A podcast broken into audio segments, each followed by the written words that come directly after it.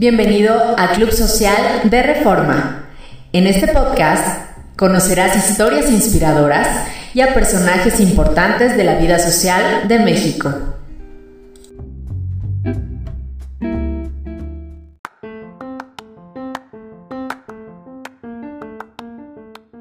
Hoy te compartimos una entrevista con Paola, mejor conocida como la Güera Curi, que es una impulsora al fútbol femenil en México y luchadora incansable por la equidad de género.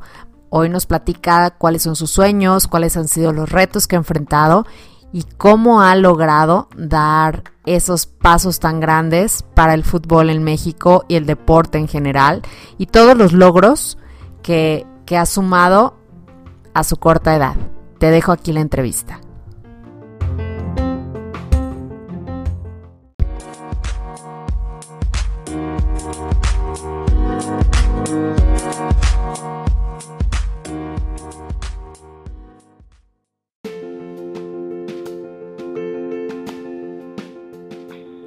A ver, no sé ni por dónde empezar porque te digo que quiero, quiero saber y que me platiques tanto que, que no sé ni por dónde vamos a empezar. no te preocupes, si nos vamos tantito les aviso que vamos 10 minutos tarde a la que sigue y está bien, no te preocupes. Perfecto. Yo creo que empezamos por lo último que seguramente engloba muchísimo de, de lo que nos puedes contar, que es justamente tu libro.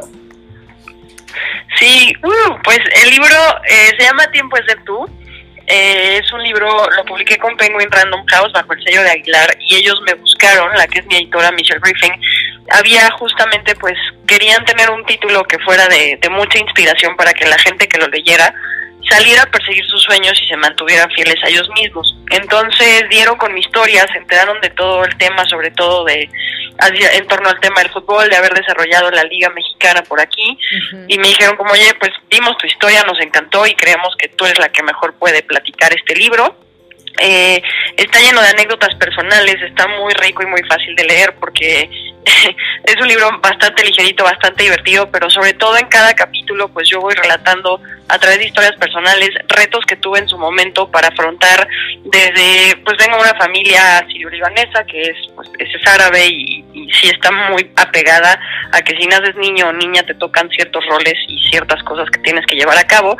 Y yo desde chiquita pues me gusta el fútbol, entonces ya empezando por ahí pues era algo que se supone que no me debía de gustar y que genuinamente las niñas no practicaban, o sea, no era un deporte popular y yo era siempre la única niña jugando fútbol. O eh, también pues querer jugar, no sé, con las espadas o las pistolas porque me encantaban los detectives y me encantaba James Bond y así. Y era muy chistoso porque pues no veía yo ni más referencias de, o sea, en la tele o Disney, no sé, pues siempre era más como la si eres niña pues te toca la princesa, si eres niña te toca el príncipe. Y me tocó mucho pelear contra pues el tema de los estereotipos y los roles de género desde muy pequeña. Entonces en el libro voy relatando todas estas historias hasta en su momento pues haber promovido la creación de la Liga Femenil Profesional que tenemos ahorita en el país, cosa que yo no tenía idea obviamente que iba a pasar, eso fue como un azar raro del destino, pero curiosamente sí siento que me fui preparando sin yo saberlo con todas estas historias que voy relatando que me fueron pasando y el mensaje más importante es entender que la única manera de trascender en felicidad total y plenitud es siendo nosotros y que sin importar lo que la sociedad te quiera imponer o quién no confía en ti eh, o lo que se te diga cuando sales a perseguir un sueño, pues tú te tienes que mantener en ese camino y abrazarte a ti y quedarte contigo. En este camino justamente pues has enfrentado muchísimos retos, eh, mencionas desde los familiares hasta este tema de la liga que también fue reto tras reto. ¿Cuál fue para ti la clave, Pau, para no desistir? O sea, que, te decía, no me puedo rendir, tengo que regresar y seguir por, por este sueño. Pues esa es una gran pregunta porque sí, justo como lo dices, eran retos tras retos en un tema de meterte con instituciones que no les interesaba apoyar a la mujer y eh, incluso eh, pues hacían otras cosas con los presupuestos que tocaban para el deporte femenil y en su momento cuando la liga no estaba pero teníamos una selección las jugadoras estaban bajo condiciones realmente terribles. O sea estamos hablando de la mayoría sin sueldos, si se les llegaba a pagar se les pagaba absolutamente nada jugando con uniformes prestados, muchas tenían que buscar eh, tener otro trabajo porque pues no obviamente no podían subsistir de ser futbolistas.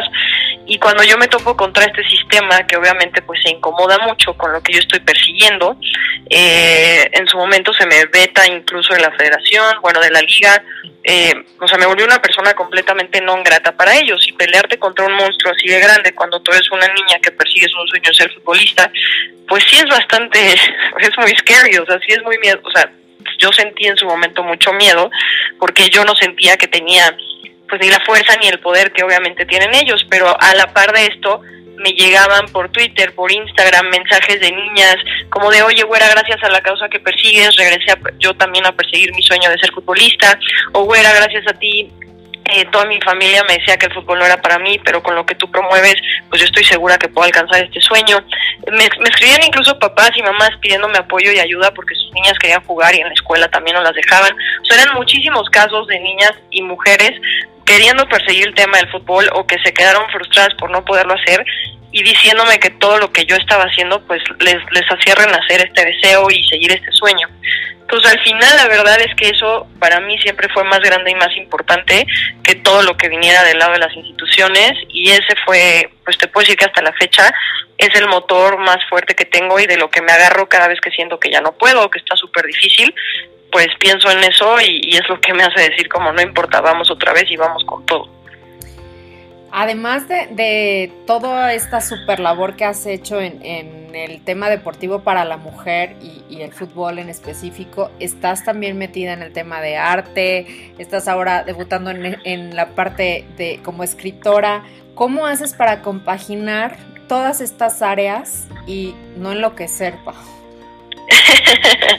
Está espectacular esa pregunta. Yo desde chiquita me encantaba hacer muchas cosas, soy bastante hiperactiva y me pasa, de repente si me saturo tipo con el fútbol, pues me voy al lado de la pintura. Si me saturo con la pintura, pues me voy a la parte de la escritura. Intento compensar y creo que todos estamos hechos de diferentes sustancias que nos hacen felices.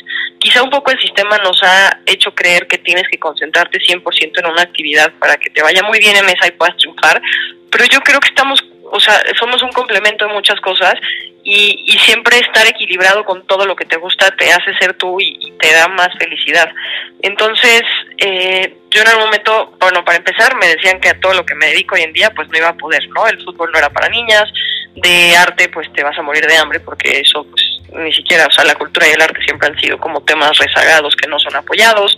Cuando en su momento quise hacer teatro musical fue como eso ni siquiera es una profesión, es un hobby. Eh, y curiosamente hoy en día me dedico a promover igualdad de género a través del fútbol y tengo una plataforma de arte plástico mexicano. Entonces un poco pues creo que es un ejemplo de, eh, pues de que uno que sí se puede y sobre todo, o sea, respondiendo tu pregunta es decirte que a mí todas esas cosas me hacen feliz. Entonces, pues más allá, o sea, creo que más bien yo en lo que sería si no las pudiera hacer. La parte que me da como, como salud y paz mental es tener todos estos canales por los cuales puedo yo ya sea expresarme o tener ideas o llevar a cabo cosas que, pues, que me hacen todos los días disfrutar a lo que me dedico.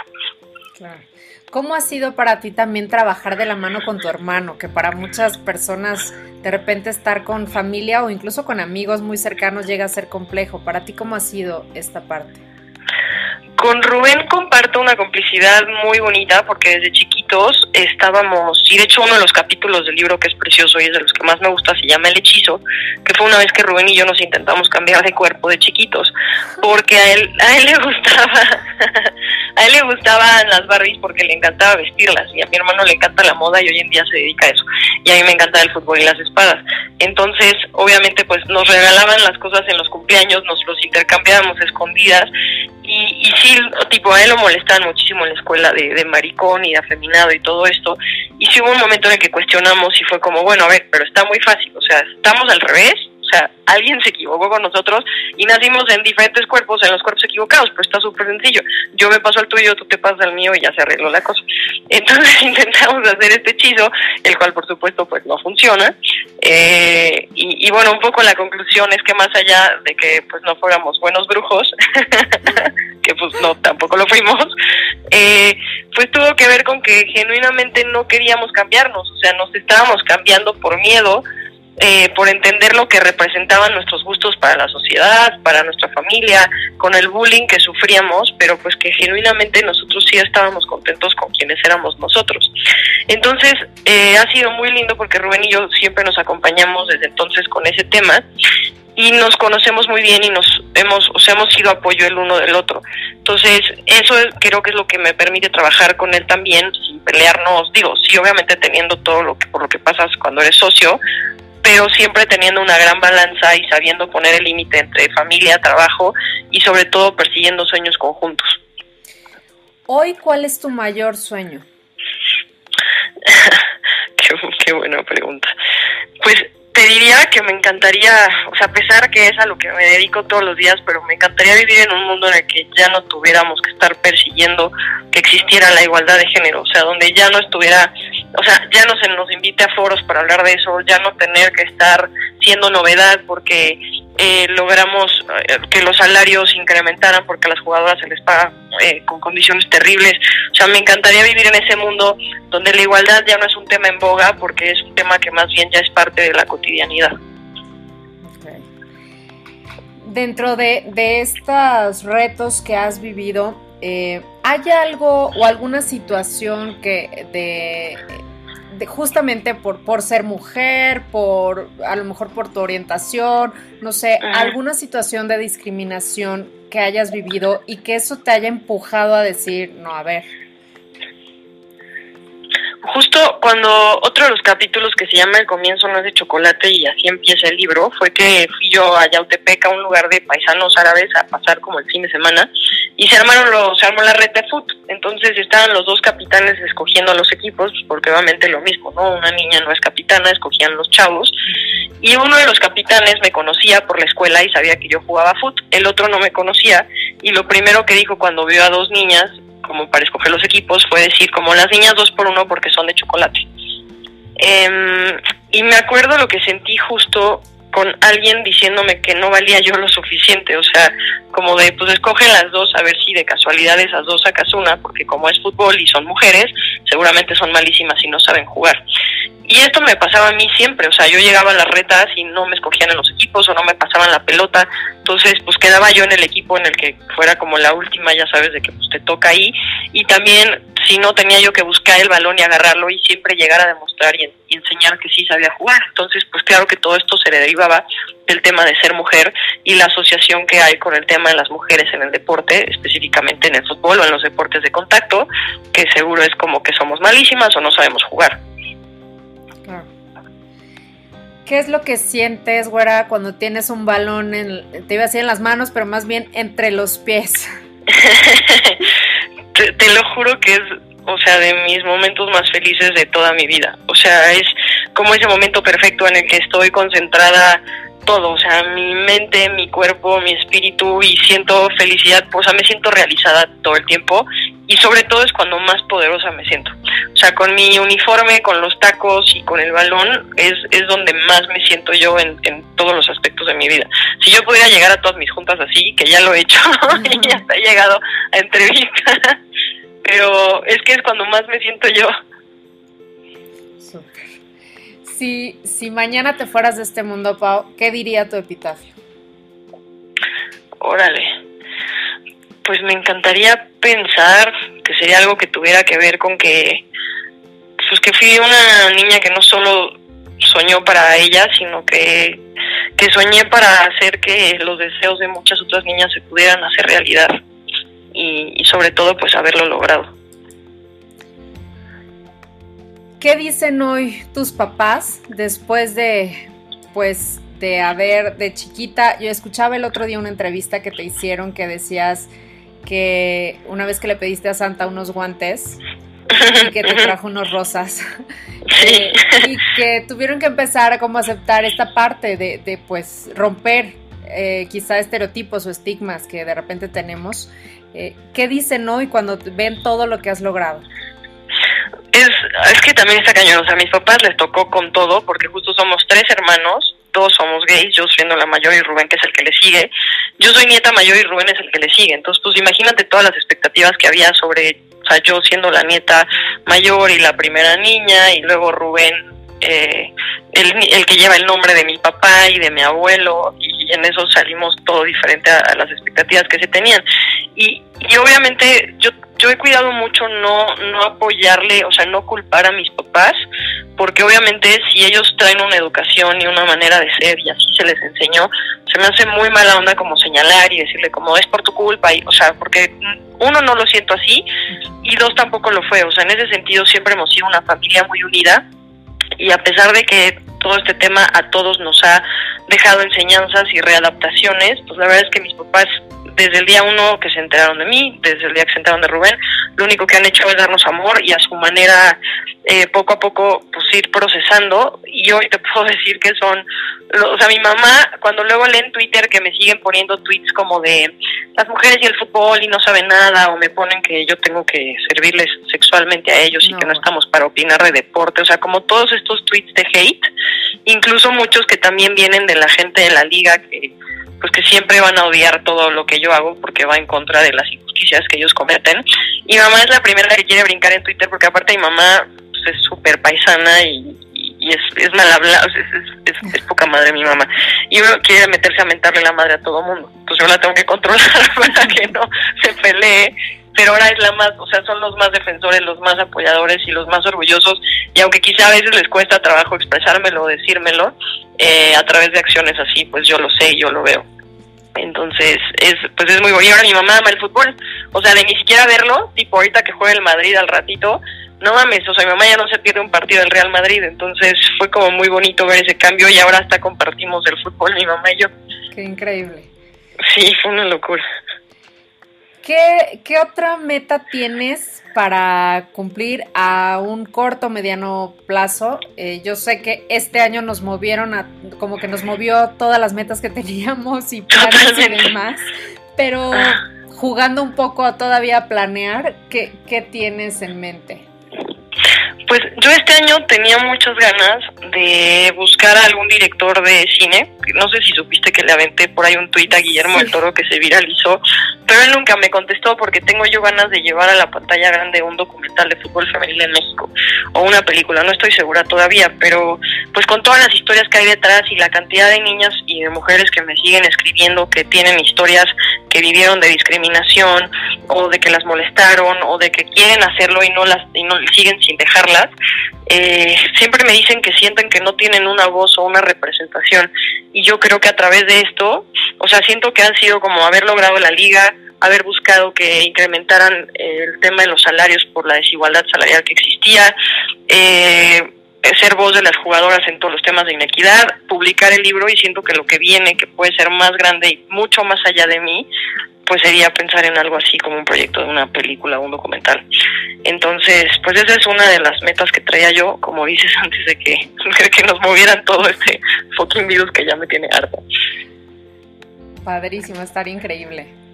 Sería súper cool y que sea mexicano, o sea, esa historia sería padrísima que salga porque, o sea, vemos mucho obviamente de Estados Unidos y de Europa, pero pues que fuera un proyecto importante para pantalla grande y que traiga historias de México, eh, eso es la, de las cosas que más me fascinaría. Y que es un tema del que no hemos visto muchas películas, mucho, o sea, creo que sería buenísimo. Hay que volver a lanzarle otro tweet por ahí. Ya sé, y fue, o sea, según yo lo tuvo que haber visto, porque neta tuvo como 250 mil impresiones, o sea, fue una locura. Eh, pero pues por ahí ya me buscó otro productor que es más chavo y es, o sea, pues no es todavía del toro, pero pues a veces así pasa, ¿no? Los que ya están posicionados están en su onda y este chavo eh, trae muchas ganas y trae muy buenas ideas. Mientras lo podamos llevar a cabo, a mí realmente no me importa con quién sea, mientras sí se haga y, pues traiga la voz y se represente como, como me gustaría. Claro. Y regresando un poco al punto de donde partimos de tu libro, Güera, eh, ¿cómo fue el proceso? ¿Cómo, ¿En qué momento lo escribías? ¿Cómo surgió la idea así ya de decir, bueno, me siento ocho horas a escribir eh, o a que aparezca mi musa? ¿O cómo le hacías? Está cañón porque sí siento que es de las actividades que más me cuesta trabajo. O sea, jugar fútbol bien, pintar bien, cantar bien, y a la hora de sentarte a escribir y, ver la hoja en blanco, y, sobre todo cuando, o sea, es, es, tu historia. O sea, que no son historias que no conozca, pero es como qué escoger y cómo contar para que realmente sean relevantes para el lector, más allá de lo que para ti pueda parecer importante o haber marcado tu vida, cómo sí puedo dejarle un mensaje a la gente que lo lea, porque igual yo tengo historias que para mí significaron mucho, pero pues para quien la lea no le resuena. Entonces realmente lo que pensé fue escoger historias que pues todas de alguna manera tuvieran como una anécdota interesante o un aprendizaje que dejarle al lector que cuando estén pasando algo en su vida de, de algún reto o alguien que no crea en ellos o alguna dificultad, pues digan como, ah, o sea, lo leí en tiempo de ser tú y, y sí puedo afrontarlo y sí puedo hacerlo. Y obviamente pues es mucho de sentarte a hacer las cosas, o sea, ahí yo comprobé más que nunca que el tema de, de, la inspiración divina pues no te llega del más allá hasta que no te sientas a trabajar. Y yo soy 100% la idea que la inspiración te agarra trabajando. Entonces, pues era eso, ¿no? O sea, sentándome a la compu y hay veces que, que empezaba nada más escribiendo lo que en ese momento estaba en mi cabeza y ya de ahí salía, o sea, llegaba yo a donde quería, pero tenía que provocarlo. ¿Cuánto tiempo te tardaste? Lo empecé a escribir en agosto del año pasado y terminé a principios de febrero de este año. Ah, bueno, pues relativamente fue, fue rápido. Es que mi editora me trae en fa. ella andaba también sobre de mí, entonces eso, pues obviamente tener quien te esté pidiendo las entregas, porque si no siento que se te va la vida y no, no lo haces. Claro. Pau, eh, para ti, este, estos pues meses ya de encierro, de parar proyectos, parar todo, eh, nos ha movido mucho también internamente. ¿A ti qué es lo que más te, cuál es la mayor lección que te deja esta, esta cuarentena o, esta pandemia?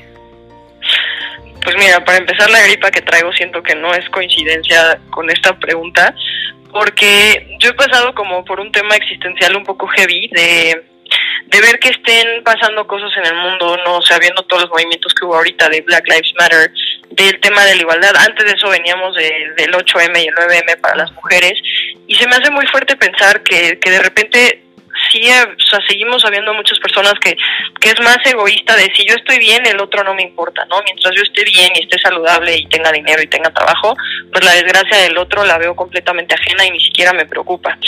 Y, y a mí un poco, o sea, creo que lo que más me ha dejado esta cuarentena es, es tratar de entender que que los temas de calidad y de condición humana no se pueden perder y que de hecho al contrario se deben de fomentar más porque sí creo que si se lograra una unión y un interés del uno por el otro, eh, pues todas las crisis que pasamos a nivel social y humanitario se podrían reducir y podrían ser mejores.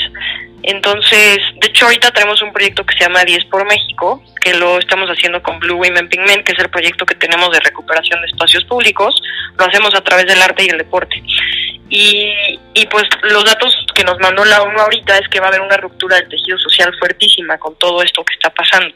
Y una de las maneras de recuperar el tejido social es salir a los espacios públicos a reactivarlos y obviamente pues usando el deporte y el arte como herramienta de cambio social es bastante positivo. Entonces estamos intentando que las empresas vean esto y lo entiendan, eh, sobre todo pues que el tema de, de impacto social y de responsabilidad social es algo que todas las empresas deberían de tener y, ya no tuvieras tú que convencer de por qué es importante hacerlo, ¿sabes?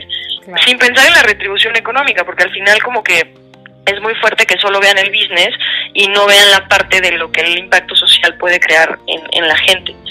Entonces yo diría que va mucho de mi aprendizaje personal por ahí, como pues sí, un tema de unidad, de condición humana y de preocuparnos los unos por los otros y no esperar estar en crisis o en tragedias para demostrar ese apoyo.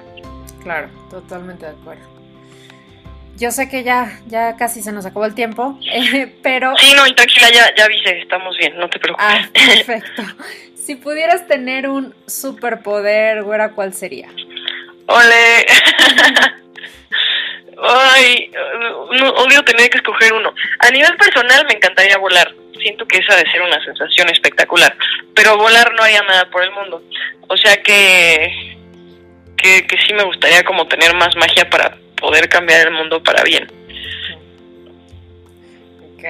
¿Hay algún libro, además del tuyo, por supuesto, que, que ya me súper antojaste, ahorita lo voy a pedir en Amazon. Uh, bueno, vas a tener que escribirme cuando lo lea. Obvio, porque aparte me lo vas a tener que firmar también. Ah, eso cerrado, cerrado cuenta con ello.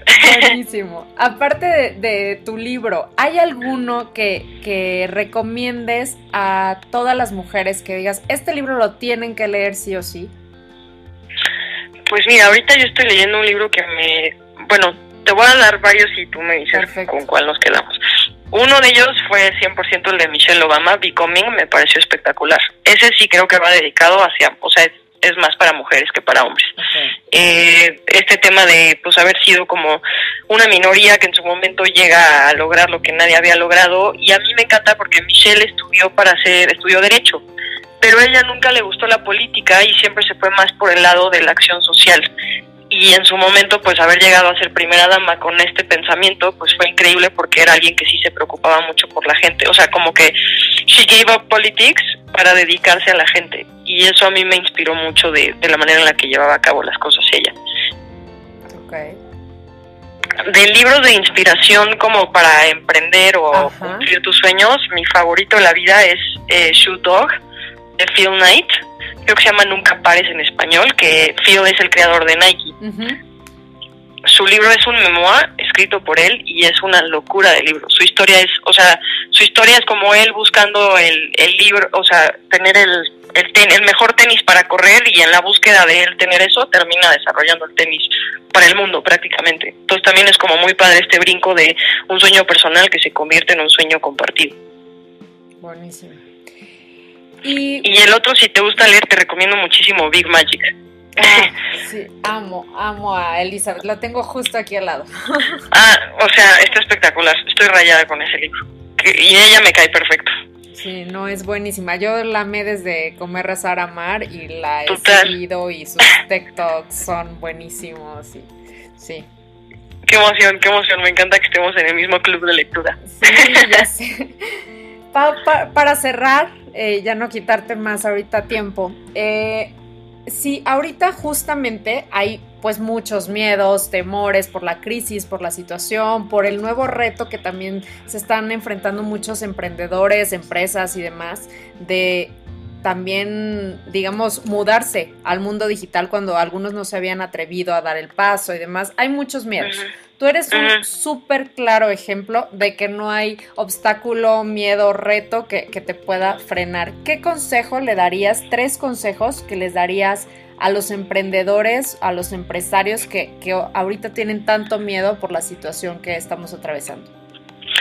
Pues creo que lo más importante es tener claro lo que sigues, porque justo con los miedos creo que es muy fácil eh, dejarte influenciar y desviarte de lo que, o sea, dejar de tener ese sentimiento original y empezar a pensar en otras cosas que desvirtúan tu camino o desvirtúan tu deseo. Entonces uno justo sería como claridad de lo que persigues. El otro, que no sé en qué posición está en importancia, pero es tú estar bien. Es muy fuerte porque cuando nos perdemos a nosotros mismos, puedes tener las mejores oportunidades, este, inversionistas interesados, muchas cosas positivas pasando para ti, pero si tú no estás contigo y no estás en ti, eh, las cosas no pasan de la mejor manera.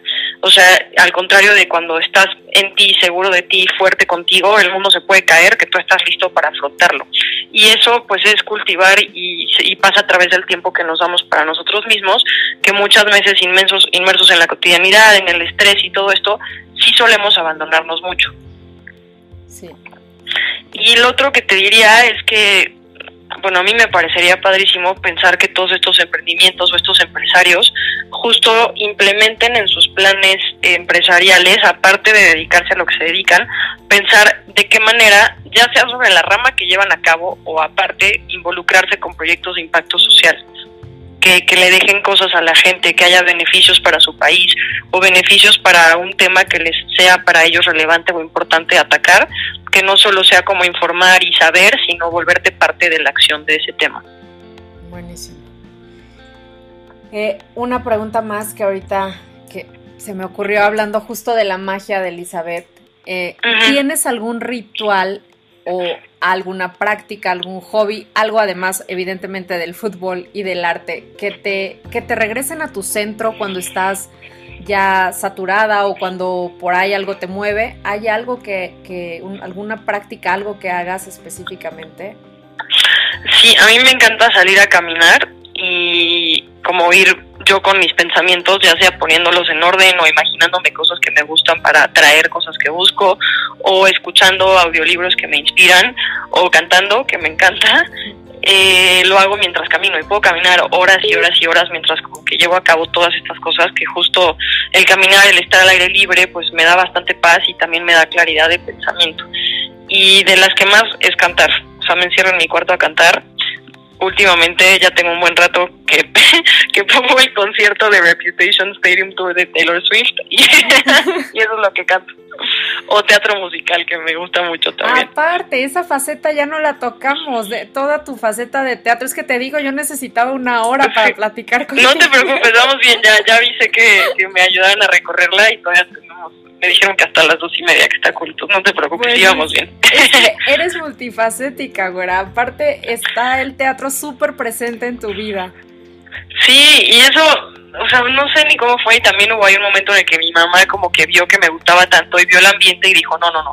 Entonces me, me sacó de teatro en su momento y ya no me dejó audicionar, luego yo audicioné escondidas y así es como regreso con Chicago, luego me pasó ahí como un tema horrible con Wicked de una injusticia de, de la principal con el director que me quitaron el papel, luego como que regresa a mí, y, muy raro y, y, sobre todo como que encontré esta línea paralela de, la sensación tipo antes de brincar a la cancha a jugar un partido que es muy similar con estar a punto de entrar a escena en el o sea a teatro en el escenario. Y, y es que a mí esa adrenalina me encanta soy súper adicta a esa adrenalina.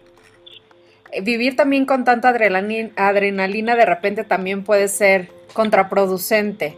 Que, que, que para ti o sea, ¿qué conflicto, digamos, has tenido de repente relacionado con, con tanto cuando falta adrenalina en tu vida, digamos? Pues es que sí me pasa un poco que no sé parar. O sea, la gripa que traigo ahorita es porque tiendo a llevar mi, como tengo esta adicción a la adrenalina, tiendo a llevar a mi cuerpo y a mi esfuerzo al límite hasta llegar al burnout, que es cuando genuinamente ya no te puedes recargar en ningún aspecto tuyo, o sea, el emocional ya está pelas, el físico ya está pelas, el psicológico ya está pelas, y, y como justo me gusta, pues siento que lo llevo más allá de lo que debería. Obviamente en terapia y en muchas cosas pues estoy intentando cada vez más aprender a no llegar, claramente fracasando, porque ahorita esta bonita gripa se debe a eso.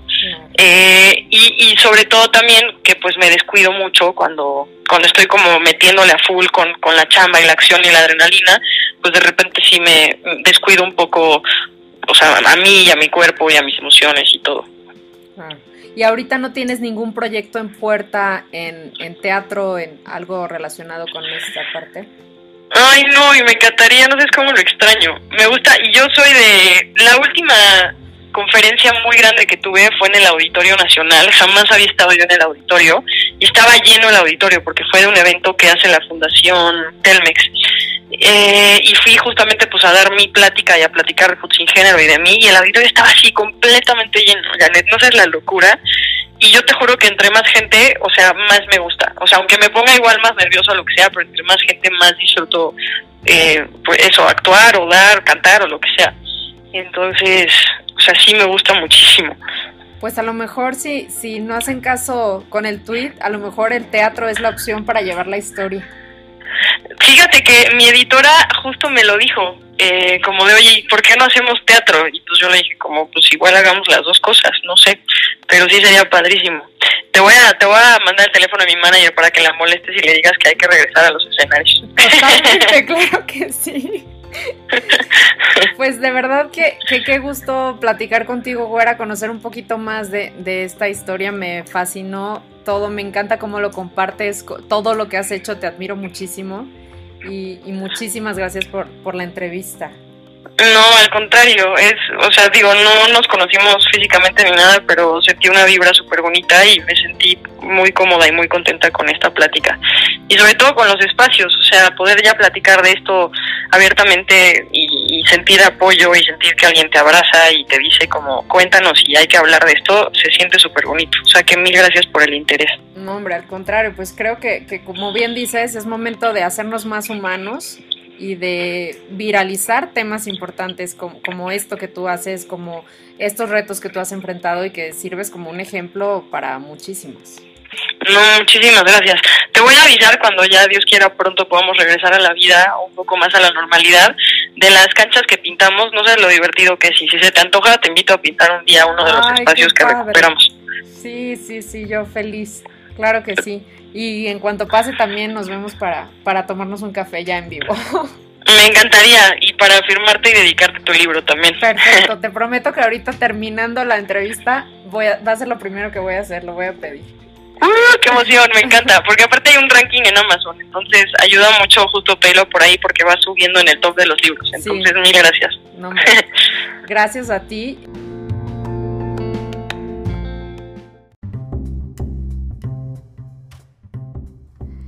Esto fue Club Social de Reforma. Te esperamos en el siguiente episodio para seguir compartiendo contigo diferentes historias inspiradoras de personajes de la vida social de México.